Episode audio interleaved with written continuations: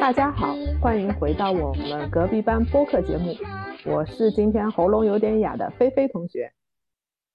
我是沉浸在 Coco 过世的新闻里还不能自拔的阿黄同学。我是今天遛娃遛到差点忘记录音的花同学。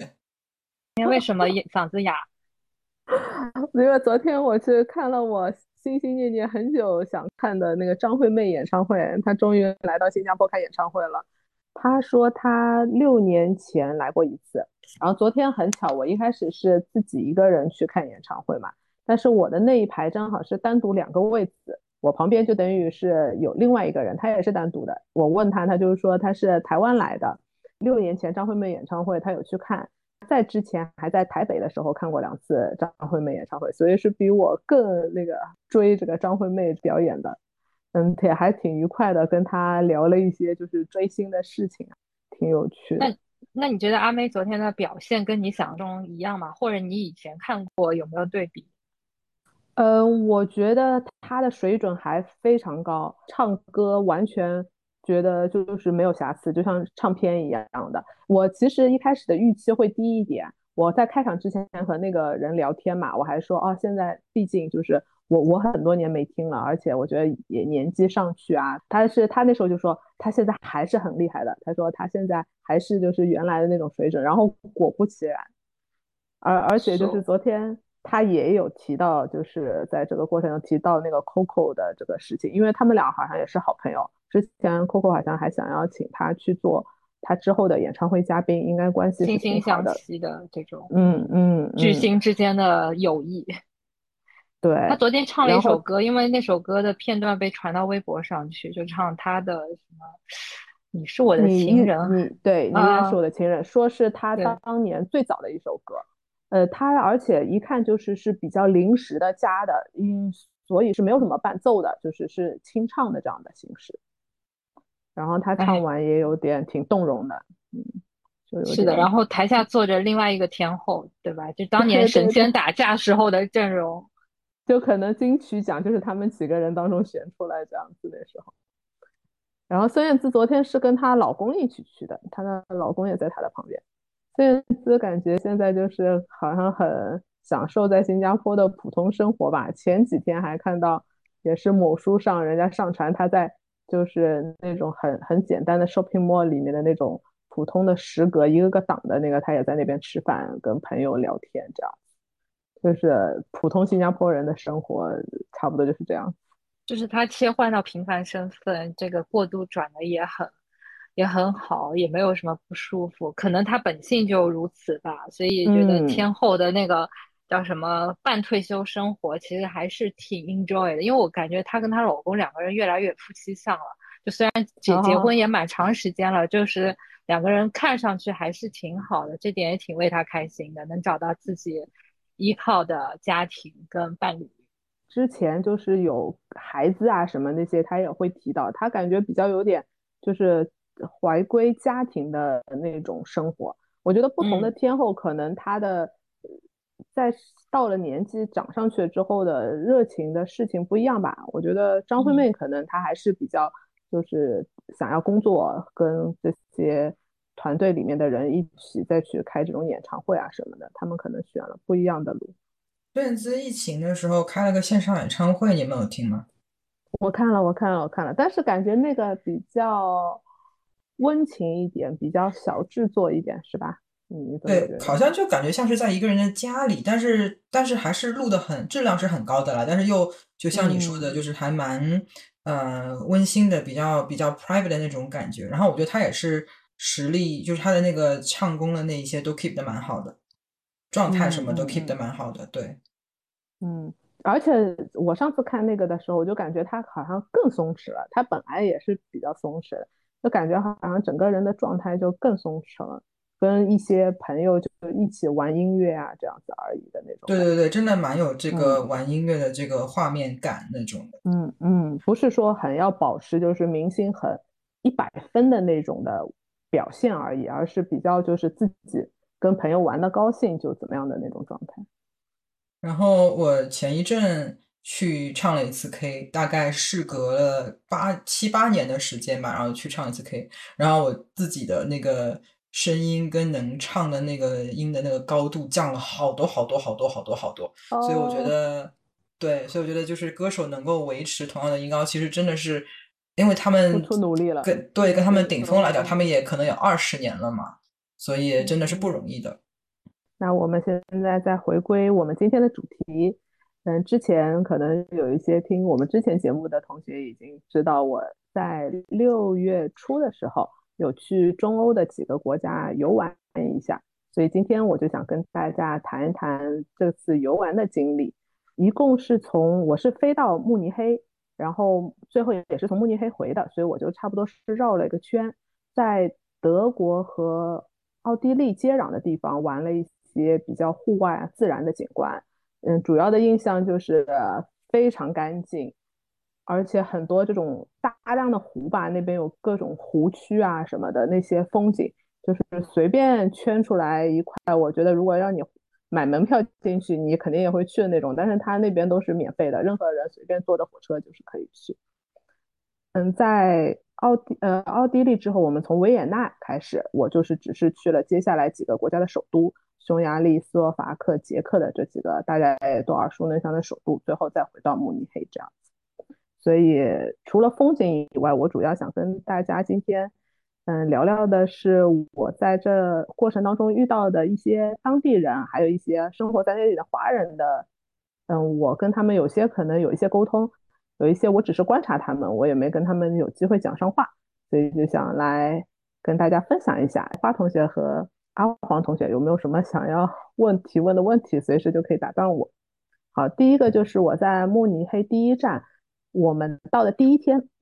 就去了市区的那个有一个叫做谷物市场的地方，它是一个有点是大家会去买东西，嗯，买一些，它有少少的肉点，也比较多的是水果啊，还有一些是那种小餐厅。小冰激凌店，就是很多人会在那边吃吃喝喝买买，挺挺热闹的。我们在那边随便走的时候，就看到，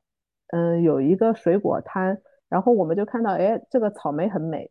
呃，一个老爷爷他是不会讲英文，所以那个小哥看着像他孙子，就来接待我们。然后他就讲介绍啊，我你看我们这里草莓，但是其实它是三种的，价钱也不一样。最便宜的这个呢，是就是不是这里本地的了。还有就是中间价位的这个是在他家的附近的一个农场，然后只是一两公里以内，他说是非常近的，所以跟最贵的他们自己家的农场的价钱是比较接近的。然后我们就想一样来了，我们就吃最贵的那个，就买那个买了一盒。然后它旁边就有那种欧洲有很多地方都是有一种就是喷水出来的，你可以在那边有时候洗个脸啊，有些人就在那边喝水啊，都是。然后我们就在那边马上洗了几个草莓一吃。哇，就是惊为天人！我觉得就是我们全家一致认可，是我们吃到现在的草莓天花板，即使比当初我们吃过的日本草莓都觉得更好吃。它有一种沁人心脾的那种香气。然后我我女儿又是一个草莓控，所以她特别念念不忘。我们最后回程要从慕尼黑走的最后的倒数第二天回去的时候，我们就又回到了这个摊位，然后我们就很激动的。因为因为他摊是临时租的，所以这个摊位不在那个地方了。我们还在整个市场里面去想要去找到，我们一开始没找到，我们就害怕是不是他今天没有来出摊。后来找到他了，就是那种心情特别激动，然后就跟他讲啊，终于找到你了，你的草莓太好吃了，我们还要买你家的农场，这是你们家农场的草莓嘛？因为那天去了有点晚，只有两三盒了。他说啊，这个是的，然后然后就开始跟我们开始闲聊几句，就问我们哪里来的？哇，你们从。新加坡飞那么久来啊？他说，而且说我也说我女儿，你那么小就开始到那么远的地方旅行。我像你那么大的时候，我只去过附近的国家什么的。然后我们就说啊，我们今天还要买一盒草莓，这个价钱其实不是放在那边的，就是我们已经表达我们要买，其实他如果说一个什么价钱，我们都会买的。但是他说了一个比我们上次买更便宜的价钱，然后我们只是想，哦，可能是尾货了，就是他想要清货，所以就给我们一个便宜的价钱。后来我们再去立马又洗了吃的时候，我们就发现为什么它是便宜了，因为它可能这个季节就两周以后已经有点落落势了，所以它这个草莓没有那么新鲜了，它就有点品尝起来没有说那那天第一天我们吃到的那种水平了。然后我我女儿就一下子很感叹，她就说啊，他们这里的人，她说真的不 greedy，他他不会说要尽可能要赚他。最大量可能赚到的钱，想想要赚我们最多钱，而是他是真的跟着价钱品质来决定它应该值多少钱，这样子来客观的收钱。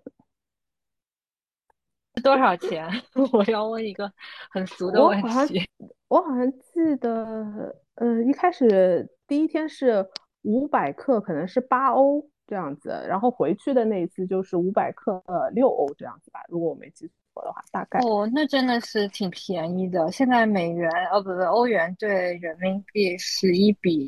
一点，哦，不是，一比一比七，是吧？哦，那真的比我在日本吃的草莓还要便宜一半，一小半。嗯，但是好了真的，而你说，而且我们一开始吃到这个，我们以为欧洲都是这个水准，你知道吧？我们接下来一直每一天在找寻草莓，在各个地方。有些时候就是也是人家像农场推到路边这样子来买的，我们也以为会那么好吃，但是再也没有吃到第一天的那个水准。而且有时候你会发现这是个运气，即使我们后来回到同一家这个人家，我们也吃不到第一天的那个水准了。我在想这里面会不会有一些心理的成分，因为你们有了那个期望值，所以就再也找不回那个初见的感觉了。对，但我很理解那种那种心情。我觉得特别特别是我们一开始在市场转来转去，找来找去，而且我们三个人那天一开始找的步伐都特别快，你知道吧？就是拼命在那走走走，哎呀，怎么不在那个地方了？后来在另外一个地方找到他，就发现哦，他们就是临时，就是好像今天在哪就拿的那种。然后那个小哥跟我们聊几句，是因为看到我们怎么异常的激动。我觉得我现在想不出、想不起就是具体的那个事例，但是我觉得就肯定会有像你这样说的类似的事情，就是在反过头去寻找，但是没有能够找到那种当初的那种感觉，嗯，那个刹那的那种体验了。我觉得那个其实反而是让那个体验更加的珍贵，然后会让你更加的念念不忘。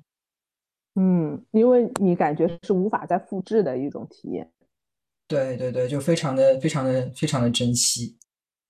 然后我就觉得这个天花板草莓，我们家应该以后常常吃到草莓的时候都会想起。挺好啊，这就是旅行的带来的收获啊。对对，好，然后再讲到下一个，我们后来第二天就去了那个楚格峰，一个德国最高峰的一个雪山。呃，我们其实第一天的时候，我就发现路上很多人是带着狗的，我就一开始还，也就是有点害怕，因为我我是一个怕狗的人，他们而且挺多狗是大狗的，但是后来很快我就发现欧洲的狗的状态不一样，最最起码我在就是德国或者奥地利碰到那些，他们的状态都是很受控的。他们而且显得很 calm，这个狗的从整个的姿态啊状态都显得很 calm，然后我就开始不害怕了，放松很多。呃，后来上楚国峰的那天，就是最让我惊讶的是，因为上楚国峰要是坐一个嗯还挺贵的，有一个缆车一样的要买票。后来我就看到有一个妈妈，她带了一个孩子以外，就还带了一条这样子的大狗。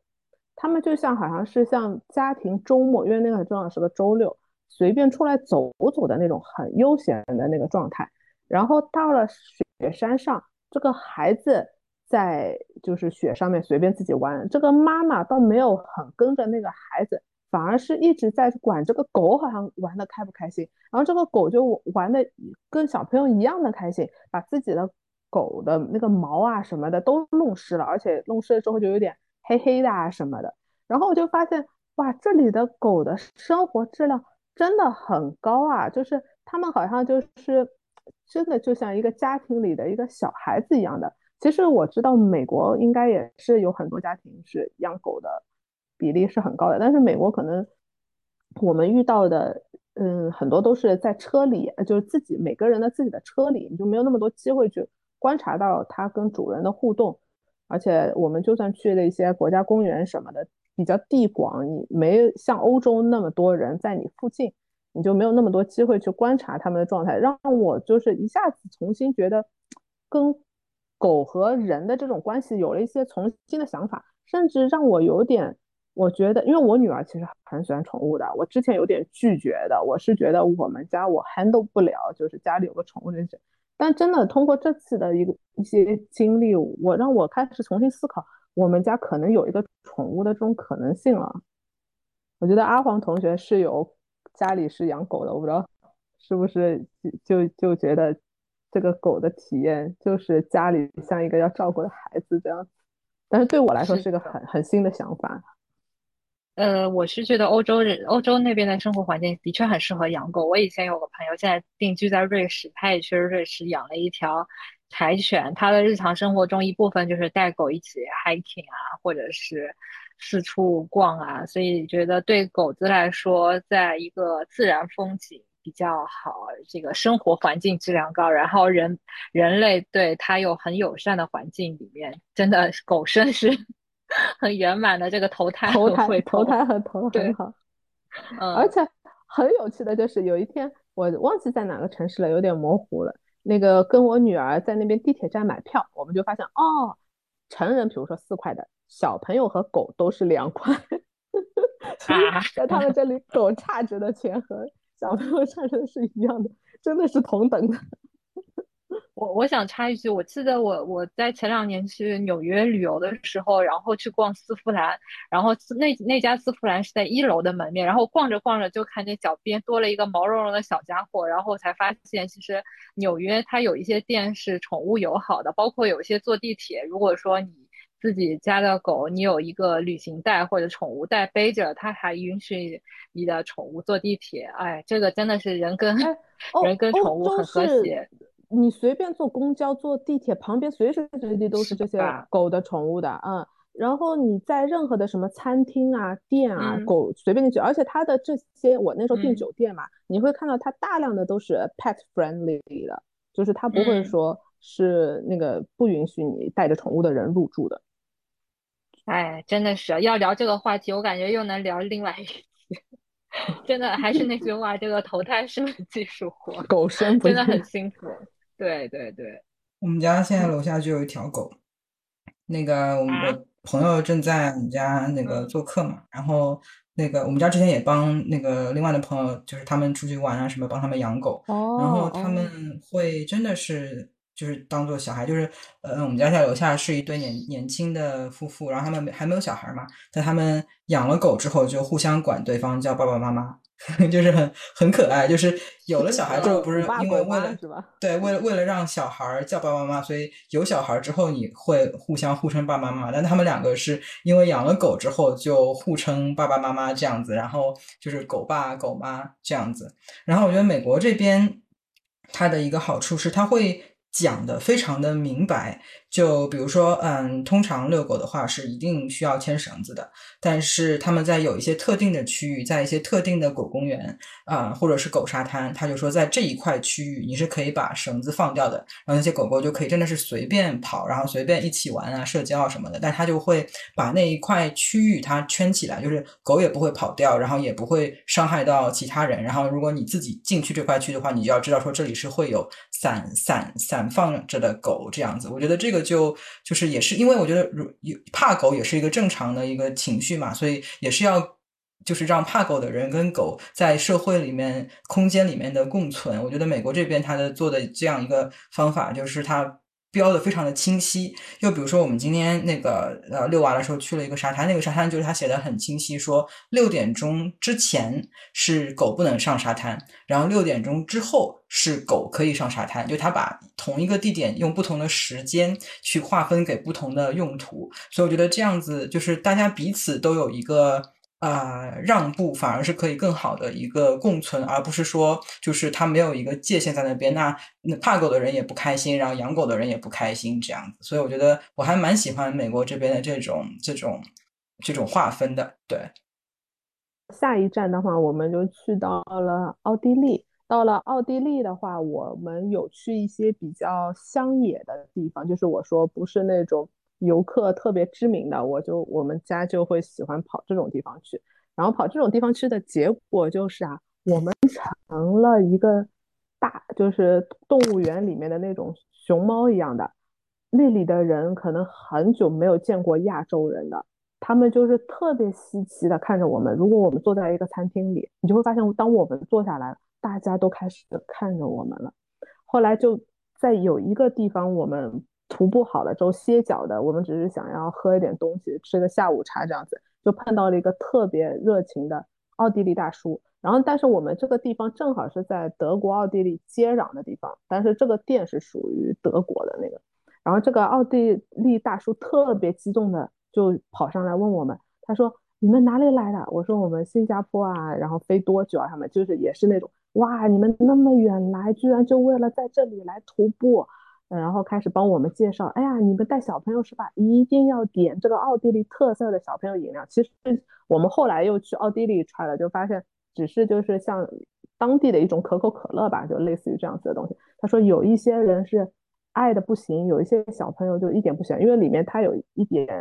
它它就是加了 herb 他们的，所以就是有一股稍微特别的味道。后来他就，我们就问那个服务员讲啊，好，我们就要点这个大叔推荐的这个。然后呢，人家讲，大叔，现在我们是在德国，德国是没有这个饮料，这个饮料是在你们奥地利，好吗？这个大叔居然没意识到自己已经跨过边境了，知道吧？所以我觉得这也是一个在欧洲才会有的笑话，就是你一不小心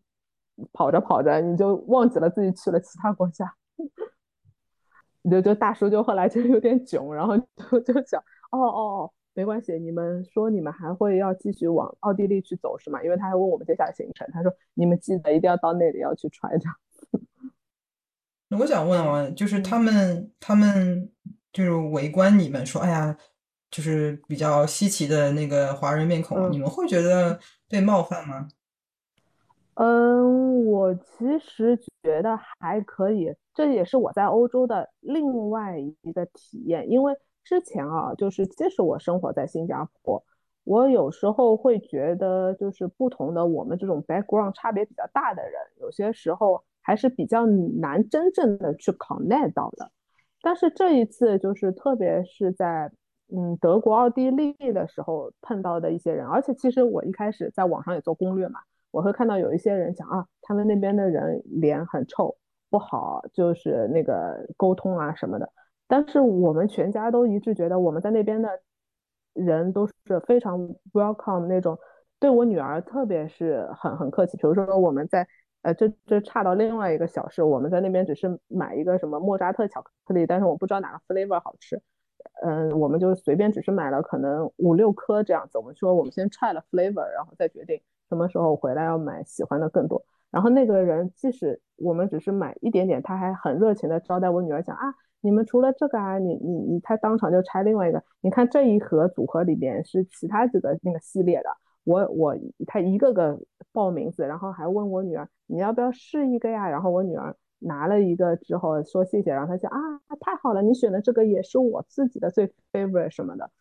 很很热情的在那边想要招待我们，让我们就是这种购物的体验比较好嘛。所以我觉得我有点被他们感染了，我就觉得就是。我们可以更 open 到彼此，就是让机会更加互相了解。这个机会，如果你是很 open 的话，其实大家我觉得他们的这种好奇只是对我们，呃，这种新奇吧。但是如果我们很 open 的让他们去有机会了解我们，我觉得是是是一个很好，是对大家来说是个好的回忆吧。就因为他们的好奇里面没有带着恶意。嗯嗯嗯，就是没有说是是想要就是 judge 你或什么这种，只是你会看到他是对你，他对你的来自的这个世界文化背景非常就是不知道，但是他确实很有兴趣想要知道 more 的这种的这种态度，嗯，然后也也很 welcome 把自己的情况介绍给你，让你想要了解他们。比如说那个大叔给我们介绍饮料什么的，都也是希望引起我们对他们的好奇，让我们更了解他们。对这个，其实我们之前也有就是提到过类似的，就说他们会对自己的文化、他们的特产、他们的一些东西都非常的自豪，很很有他们自己的自豪感。啊，对，就是每对，即使是个饮料是吧？对对对，我们什么时候像他们就是？哦，王老吉，你们来中国说王老吉 也是 herb 里面有。对啊，也是 herb 来的。说到这个对自己的文化的自豪，我就要说到我在奥地利碰到的第二个人。我在奥地利去到维也纳的时候，我就提前有在网上预约一个叫做 Greeter。我不知道你们去欧洲玩的时候有没有试过参加那些 City Tour。有吗？阿黄同学，那个我有参加过，我觉得挺有意思的，就是因为比较年轻，就是你可以跟那些呃所谓领队比较年轻的人去沟通，包括有一些年长一点的，也是对本土比较了解、比较热爱的那些人群。嗯，你参加的是一些人是要走一个团的，是吧？就不是你跟他一对一的，是吗？对的，对的，对的，是一个团。哦，比如说专门针对外国人的 city tour，对，哦，然后领队就带着你们，然后领队可能是年轻的，也可能是年纪大的。哎，对，花同学有吗？对我有去过是团的，他就像那种 city walk，然后我有去过是那种呃勤工俭学的大学生，然后他一个人带着我们呃两三个人，然后他呃就像一个私家导游一样给我们介绍他的那些，然后。呃，介绍当地的一些文化，然后也包括会讲一些他自己的一些看法嘛。因为是大学生，所以他会就正处于想要嗯对啊社会啊对很多事情表达观念、表达观点的一个状态嘛。所以他听他讲了蛮多，他对于当时他们那个国家政局啊什么那些，所以的确是挺有意思的。嗯，那你们这些是不是都要付费的？对对对对，我。预约的这个是因为我看到网上现在有一个叫做志愿者组织的，它但是只有在目前还比较少的几个城市，他们有一些志愿者，他们的特点就是非常热爱自己生活的这个城市。嗯，他甚至你如果他你预约的时候是不收费的，然后你结束的时候想要给他小费，他都是不接受的这样子。所以我我就预约了这样子的一个，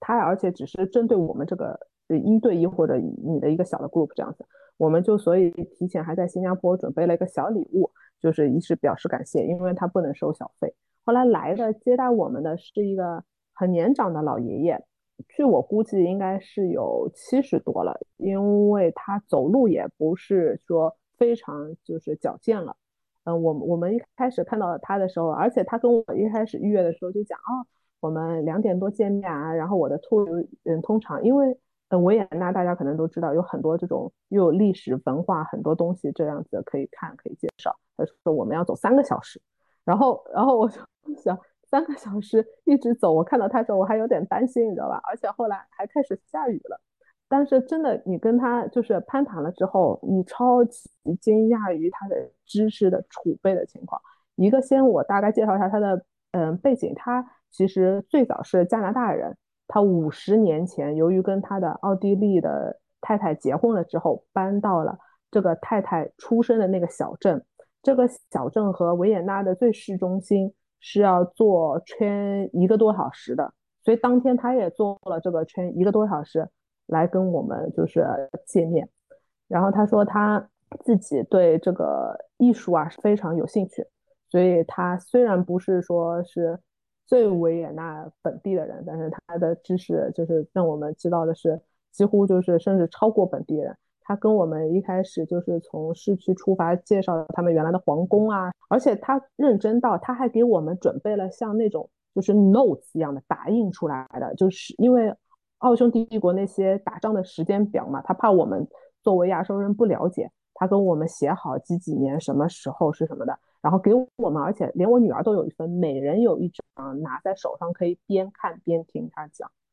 嗯，再再包括一些就是那个呃，当初嗯有一些旧的那些照片什么，那个他就是秀我们那个看了之后，就是他自己再收回去的。但是他都背了一个包，把这些资料带出来，你知道吧？所以就是他的这种热情的感动让我特别动容。我觉得如果有一天让我来介绍上海或者新加坡，我做不到他这样子的了解。而且你以为他可能只是对这些历史啊什么有兴趣，后来发现他我们会路过一些叫做画廊的嘛，然后画廊正好有几个当代艺术家的那个作品在里面，那个它是比较现代的那些艺术的画风，他介绍起来也是如数家珍，然后他对这个流派啊什么的都非非常知道，所以就是你会发现他并不是说只是一个对过去这样子，他他也非常。紧跟现在的很多就是潮流的这个文化的这种前沿，他后来就是很可惜的是，因为下雨，我们就跑进了一个嗯艺术馆里面去看那个画展，但是因为欧洲看画展是很安静嘛，大家只是小小小的窃窃私语而已，所以他就没有再跟我们讲太多话了。但是我们有跟他就是聊天的时候，他也通过我们也是很好奇啊，新加坡是一个。他他们通常其实都听过新加坡，但是他们不知道新加坡具体什么。他说啊，我一直以为新加坡的官方语言是中文，他才知道新加坡的官方语言是英文，同时另外三大种族的语言也是作为就是官方语言的一部分什么。然后他后来回去还给我写邮件讲，哦，就是通过你们这跟他的这次经历，我们跟他这次经历，让他对新加坡啊或什么都更有兴趣。他说他要去找一些书，找一些网上的资料。来了解更多啊，等等的，所以就是就又回到前面，我觉得他们爱自己的国家，呃，就是或者说他可能只是生活在那边，但是他的这种热情的程度非常让我震惊，而且他们也同时保持着很 open 的状态，对一些我们的文化事情、亚洲的这些都非常有兴趣，有时候可能就是没有足够的桥梁。去让大家都触发这种更多的沟通。我是觉得他愿意为了，嗯，自己的伴侣搬到一个小小的一个欧洲的一个小地方，我觉得这点也是很加分的。嗯嗯嗯嗯，他自己没有孩子，但是他跟他，嗯，就是老婆的妹妹啊什么一起相处，大家他说常常他们就一起。就是搞一些花园啊或什么的事情，他就说这是他平时消遣的那个和做的一些事情，就是他感觉完全就是融入。因为他还说到这个，是因为说到语言的问题。他说他来的时候，因德文也是有 level 几级，他可能学到最高等的下面一等这样子。但是呢，他说他这个学的德语是那种也有点像普通话一样的。等他到了他老婆这个趟的时候，他很多话是听不懂的。甚至同样一个词，比如说他说是番茄土豆，德国的呃这两个字和奥地利的又说法不一样。然后到了他老婆的这个汤的时候，他的发音又不一样。所以他说他也是后来用了很多时间才习惯了，嗯，就是这些语言的口音啊等等的变化。感觉听上去是一个好男人。嗯，而且我觉得他由于英文是他的母语嘛，所以跟我们沟通的时候，哎，只有比可能我们请一个。真的是德国，呃，就是奥地利年纪大的人更容易沟通，因为奥地利年纪大，他们其实还是年轻人，英文会更好。老年纪大的人，就是英文的掌握的比例会稍微低一些。我想八卦的问一下，那个你你准备的小礼物是新加坡特色的礼物吗？啊，其实就是新加坡一个冰箱贴一样的，但是我把它放在了一个红包袋里面。我跟他说，红包袋对于我们华人来说是一个很重要的，在春节啊什么时候用的，就是像你们是包装礼物嘛，我们说，我说，但是我们是用这个红包袋来包新年的那个钱，压岁钱，因为我说。我们可能新年不像 Christmas 什么是给礼物，我们就是给小孩就是钱，然后会包在这个专门的红包袋里面，上面写了一个福。我说福这个字对华人来说也是很重要的，是我们认为运气最好的、最最好的 good 那个字就是。然后就很惊讶说，直接给小孩现金这件事情啊，倒也没有，我觉得他可能也认可，就是这是我们的一种 tradition 吧，就是嗯，所以其实说起来。东西方挺多东西不一样的，嗯，还挺好玩的。嗯，然后就到了我们的第三站，我们去到了布达佩斯，匈牙利的首都。去到布达佩斯第一件事情，我就跟我老公讲，哎呀，我们要去换点钱。布达佩斯他们就是不是用欧元的，用自己的钱。然后我们但是肚子很饿，那天到了之后，我们说我们还是先去找附近的中餐厅吃饭吧，因为那个时候差不多布达佩斯的时候，我们已经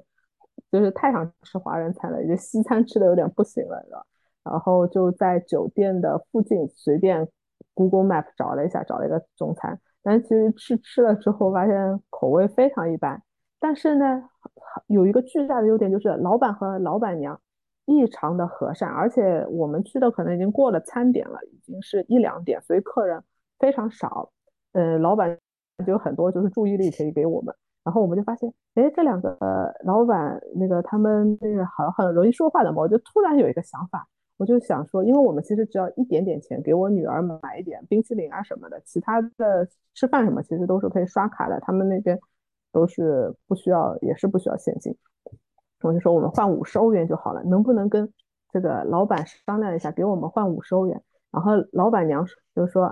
啊，你们运气太好了，我刚刚到银行取了一点钱啊，不然我这里的现金也不是很多的。嗯，你们要五十欧元的话，我还是够的。换给你们吧，然后我我老公意思就是说汇率可以按照就是对他们来说好一点的那个换，因为毕竟就是我们就是很唐突的这个要求，但是这个老板娘主动给我们的那个汇率是一个很好的，就是对我们更有利的那个汇率，就这样子换给我们了。所以我觉得在海外的很多华人，即使说是做生意做自己一些小买卖的，看到国人的时候，我觉得那种善意啊还是挺温暖的。我不知道你们有没有这种在在这种嗯欧洲啊什么去中餐厅的这种特别印象深的事情。哦，我在巴塞罗那也是跟你一样，我觉得我们还是中国 味或者亚洲味，就是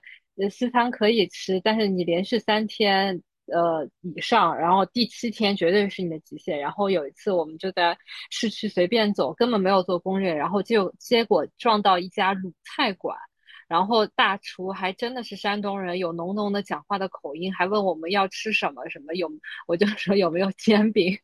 其实跟他玩的。然后我想说，我们 我记得当时点了一盘什么炒猪肝的爆炒爆炒哦。爆炒腰花，我靠，太好吃了！我觉得比我在国内吃到的那个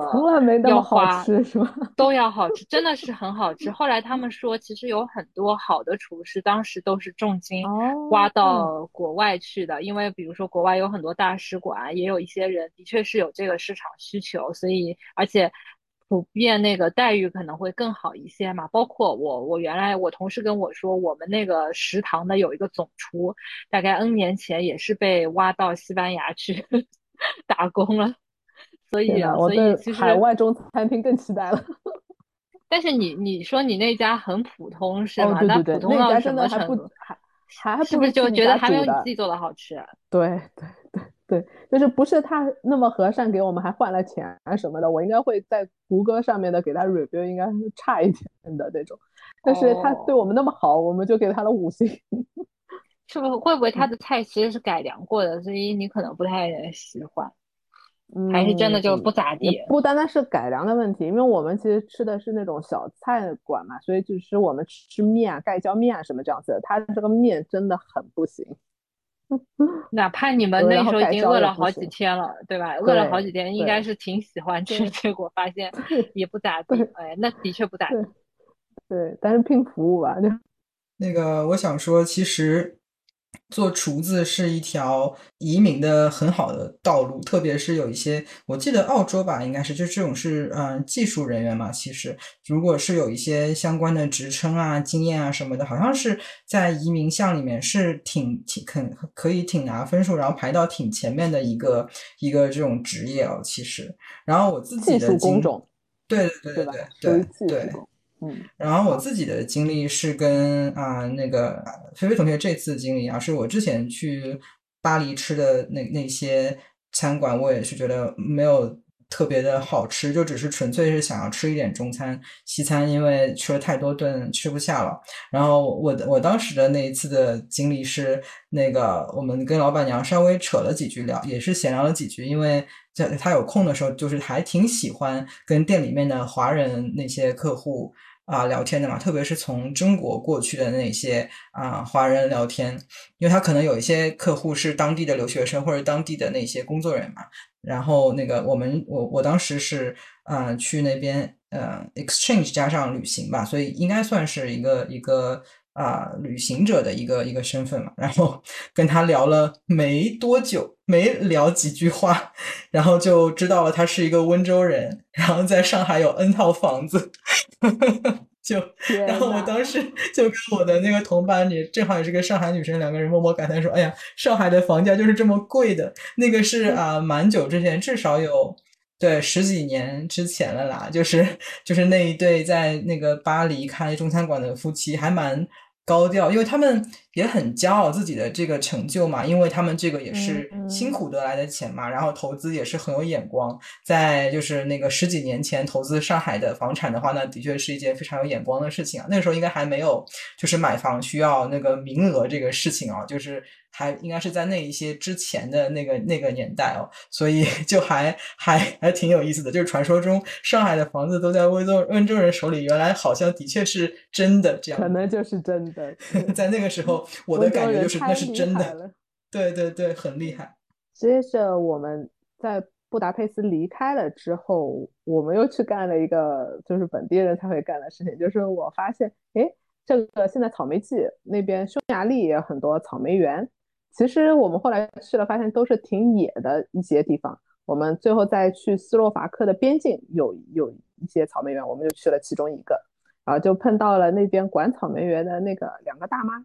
因为可能已经是在完全不是游客的区域啊，所以那个大妈就是根本就是英文完全不会的。但是我们连比划带菜，根本不妨碍我们跟大妈的沟通。我们完全搞清楚了是多少钱。然后我们因为没有自己带的容器嘛，就问大妈要她的容器，嗯，买了，然后带带走，可以把这个草莓，然后要多大的什么的，连比划带菜都沟通清楚了。后来最后我们采完要结账的时候，大妈还问我们，我都我现在有点回想不起来，我怎么能听懂她在讲什么？她就问我们，你们吃了吗？你们是边摘边吃，吃的好吃吗？然后我们就讲，我们没吃没吃，因为那里人好像是无所谓，就是随便就是在那边拿起来就吃。我说我们没有吃没有尝，大妈也听懂了。然后大妈讲，哎呀，太可惜了，就是她在那边捶胸顿足这样子。她说要吃要吃，好吃怎么的？然后就发现哇，有时候这种语言的沟通啊，并不一定完全能限制，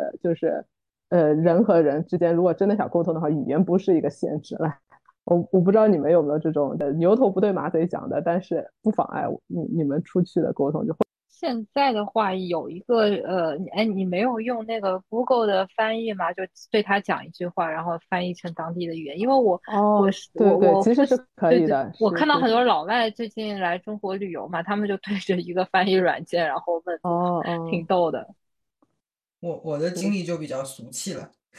我的经历是当时去韩国，然后买东西，然后讨价还价嘛，因为在明洞那些地方就有点类似于，呃，上海前的那个襄阳路还是七浦路，还是那些就就就是反正是那种小摊的那种地方，感觉就是都是讨价还价是吧？讨价还价的，然后他们就他们都很会的，他们就直接拿了个计算机出来，上面那个按键超大，然后他摁一个，你摁一个，他摁一个，你摁一个。就这样子去讨价还价，也是不需要任何语言的交流，就直接摁手指就可以了。这样子，然后再加上表情，就是那些哎呀愤怒啊，你怎么可以开这么低的价格啊？哎呀惋惜啊，哎呀这个实在是不行啊，不行啊，痛心啊，哎呀我这个是会亏本啊，什么就是摁数字，加上就是戏精的那种表情，然后沟通，然后讨价还价这样子，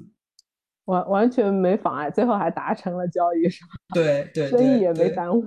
生意也没有耽误。但是有时候我就觉得，呃，就现在其实还有那种什么翻译机，我也看到人家好像网上有卖啊什么的。但是有时候你就觉得，哎呀，其实就是不借助如果这种工具的话，有时候还还真能那个也能能讲上，也是一个挺奇妙的事情。觉得，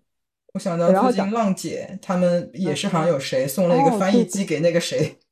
对对对对，因为他们有几个人的。其实我有时候对说到那个看他们节目的时候，我也觉得。其实挺辛苦的。如果他们是那种外面来，然后没有说着中文的，他而且归属感什么可能会不会差一点？但是在节目里面看，就是会特别照顾他们这些人啊，大家都会尽量去照顾他们，给他们多一点关注啊，看他们需要什么帮助。对，但还是不一样。对，嗯嗯。好，然后说到语言的话，就我们还还有一个经历是，嗯，我女儿她一路玩的话，她都会去找当地的那种游乐场那种 playground 去玩，所以她在每个地方都去 playground 搞搞。然后就在匈牙利的那个 playground 的时候，你就发现，哎，那边的孩子特别热情的，他们就是看到我女儿啊，他说我女儿被好几个人去就是搭话什么的，但是我女儿就一脸茫然，跟那个小朋友一那个小朋友一顿输出之后，我女儿就一脸茫然，不知道怎么回应，所以没办法真正的玩到一起。但是我觉得他们这种就是跟陌生的地方来的，且不羞涩的那种，是挺印象还挺深的。哎，你不是说你女儿去之前有有学那个 Duolingo 的语言吗？是吗？对，所以她会一点德文，但她那个布达佩斯因为是匈牙利，他们有自己的语言，忙不过来，太多语言要学。对，那个不会，那个完全 get 不到。好，德文它还有点用处啊，它有时候我们有一些标识什么的，他都能看懂，那还还可以学到一点。然后他现在还有兴趣，所以我也在给他网上找。现在不是有网上很多软件可以。就是线上找一个 native speaker，就等于帮带着你教你一些这样子。我们现在就用这种方式学。那你女儿最喜欢哪个地方吗？就小朋友其实喜欢的，喜欢就是喜欢，不会用我们大人各种什么这种观那种观去去去去做判断，对吧？嗯，他他喜欢德国，他觉得德国非常 relax，然后也有很多户外的地方，他是个喜欢那种户外。去山上爬啊，然后去什么水边玩啊，这样子，嗯，所以也是为什么他还有热情继续要学德语的原因之一。他觉得啊，如果德语学好了，是不是他以后也有可能到那边去学习一段啊，或生活一段时间？就是他会有这种想法，推动着他想要继续去多学点德文。嗯，我觉得这种就是他的这种热情学习的动机，就是要靠这种生活上的经历去触动他的，不是你告诉他这个语言很有用。你必须要学好，为了以后谋生啊什么的，这种是压着他学，其实他并不能真正的。你只有对这种礼的文化什么有兴趣了，你看我们很多那时候学什么有兴趣学点日语啊、韩文那个追星啊什么的，他学的可好了，他都是出于 自己的这种这种喜欢，嗯。然后我们就到了下一个国家，我们的地区的第四个国家斯洛伐克，斯洛伐克我们就去了它的首都。布拉迪斯拉发，我不知道你们对斯洛伐克有没有任何印象啊？因为我在我去的这五个国家里面，我觉得我在事先最没有任何概念的就是斯洛伐克，不知道那里的人是就是怎么样的文化特点什么的，你你们有了解了吗？还是和我一样，是有一个很有一个桥。就原来捷克斯洛伐克是一个整体的一个国家，后来他们就对对拆了，一个是捷克，一个是斯洛伐克。然后我印象当中是在世博会的时候参观过他们的那个园区，对，就对那个桥很有印象，好像是叫坦桑德拉大桥还是什么什么桥来着？当年还是一个电影来着，然后是我们就爸妈那个年纪很很那个的电影。对，嗯，我别的别的印象就是捷克，因为捷克和斯洛伐克，我整体感觉总是把他们混混成一个国家，好像他们的汽车工业曾经有一度还挺发达在中欧地区，别的没真的没有太多印象，嗯，更多是捷克，嗯，对，更多是捷克，因为特别是布拉格嘛，对吧？就是我们感觉就是更有印象。我一开始也像那个阿黄同学一样的，觉得捷克和斯洛伐克原来是一起，应该是比较相似的。后来去了之后，我就发现它的感觉非常不一样。斯洛伐克即使它的首都，呃，都非常安静。它那边就是所谓的旅游景点也很少，就是如果有些人去，其实最多只去半天。我们是住了一晚，所以已经是时间很充分了。到后来就没有什么可走的了。他也不是很强调旅游产业，可能因为他旅游资源不不足，所以他也没有弄很多这种宣传什么的。他所以那边以本地人为主，然后人口和他土地相比的话，应该人口也是算挺少的。所以我们在那边就特别感到那种安静，不像之前我们去的那几个大城市都非常喧哗。特别我们住在市区嘛，景点的那个地方，一下子就感觉到是一个挺不一样的一个欧洲的首都，和和它附近的有点不同，而且有可能是因为它的有点就是游客不多的原因，那里的人见到我们这种亚洲面孔啊，中国来的更更少，所以我女儿又去荡秋千了，然后这个时候碰到的那个小朋友的状态就和前面布达佩斯特别不一样，那个小朋友一脸惊恐的。站在我女儿这个荡秋千的旁边，不知道如何，因为其实是他先在荡，然后他有要下来了，我女儿就想要上去做他要下来的这个，然后他那个人就像封印住了一样，看我女儿要向他走过去的时候，然后我女儿也被他，就是因为他不走开嘛，所以我女儿也反向董江珠，她不知道他他怎么就不走开，所以我觉得这个这个国家的人可能有点生活在自己的像一个小小的世界。但是同时，我们又在那边追追逐那个中餐厅，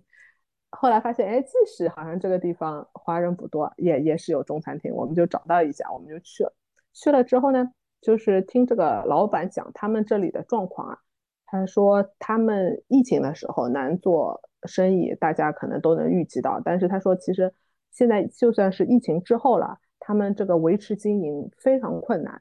他。说由于能源的问题，因为不是隔壁也是欧洲打仗了之后，整个能源价格特别高。他说从原来可能每个月的电费从两千多块钱变成了四千多块，那个而且他们是用欧元的，在房租也是起价很多。他跟房东说了，如果他不能放弃他这个起价的建议的话，他说他这个店就做不下去了。他这个店还挺有规模的，看上去能发展到这样，是因为应该曾经是生意是不错的。这个老板说，他从二十多年前就从山东来到了这里，他的孩子也后来进来，就看到他的孩子说的跟父母说中文，但是中文就明显是有点像 A B C 孩子那种中文发音这样子，所以应该是从小在那边长大的。现在就觉得。疫情之后，到处又有特别欧洲那边能源的这种问题啊，大家普通的百姓要维生还是挺艰难、挺不容易的。即使你可能本来疫情前的时候，生意啊、家庭都已经在一个地方扎根很稳定了，但是可能又到了一个要考验大家要怎么在那个地方生存下去的时候。我听到的第一个感想是，中餐厅的老板都挺喜欢聊天的。对对对对对对。然后我的第二个感想，其实我刚刚就想问说，你说他们那边很安静嘛？我我其实就想问，那个安静其实是不是一种萧条？也有可能，但是啊，它不表现出来萧条，是因为你会看到他那边生活水准还是不错的，它的硬件条件、它的环境的干净程度，其实是好于我们观察到的它。旁边的捷克和匈牙利的，哦，是吗？因为我对斯洛伐克真的不了解，所以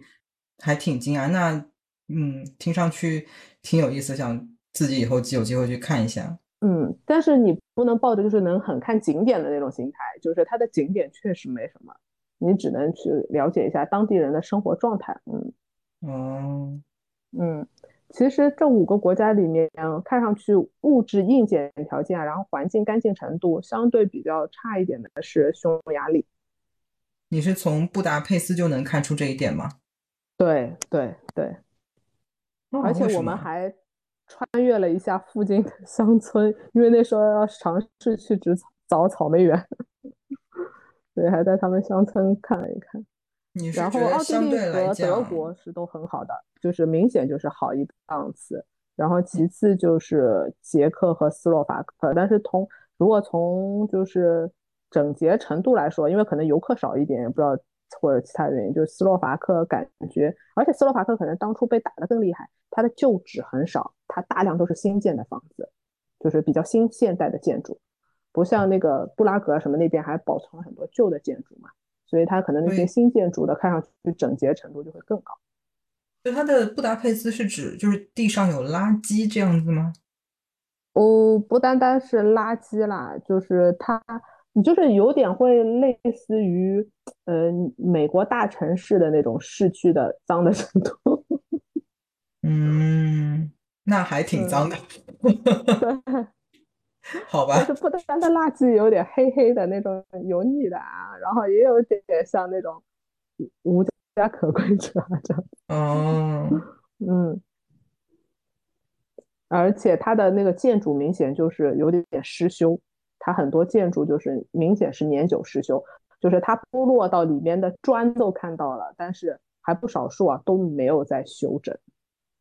对，这个是能能看出差别。我当时在嗯呃意大利跟在法国就觉得对文物的维护上面，意大利跟法国还差的蛮多的。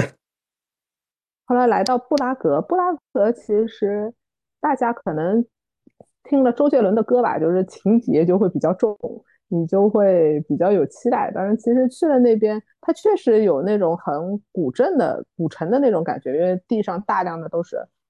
一百多年甚至更久之前的那种铺的石头路啊，那种就是沧桑历史感还是有的。但是我们就可能已经一路看了很多古古城啊古迹了，就没有那么印象深刻。反而是后来我女儿又去找人家的游乐场了。那个地方让我倒觉得有点新鲜感，是我们看到了一些当地人的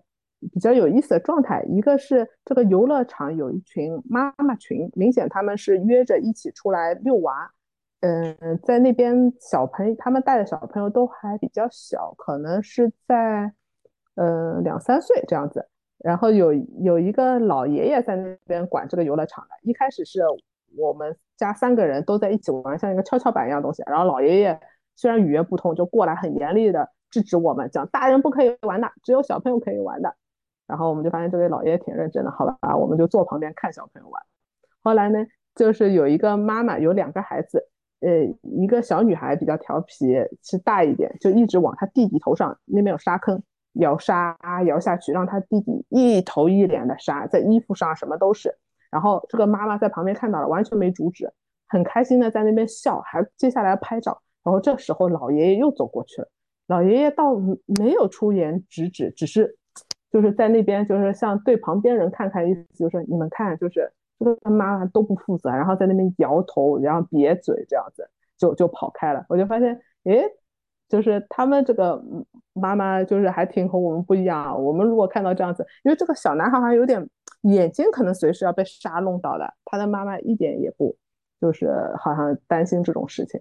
而且这个小男孩还比较小，所以他妈妈过了一会儿还把他抱起来，到一边喂奶。我们可能还用一个什么喂奶巾啊什么的，这个妈妈也没有，就当场就是在公共场合开始喂奶了。我觉得可能也是在他们那边这是很司空见惯，因为旁边的妈妈任何其他人都没有表述出来任何的关注对这件事情。这个时候呢，最有反差的一点是在远处有一个长椅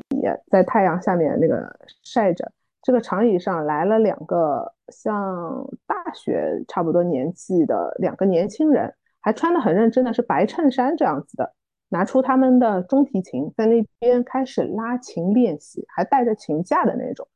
嗯，我们在那边可能坐了一个小时有的，他们就一直在练琴。我们走了。感觉他们还准备要练很久，就是那个画面很美妙的是，那天太阳又很好，然后孩子在旁边嬉笑，妈妈们在那边聊天，远处还有中提琴的配乐，而且他们两个年轻人自己拉着这个，就是那种很松弛，很好像就是他们来到这里就是给整个公园的人做一下就是 BGM 的那种感觉，所以我就觉得。好好奇妙的一个景象，是我在新加坡和上海很少会碰到的这样子的一个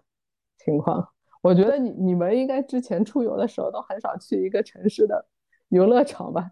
花同学以后可能会去。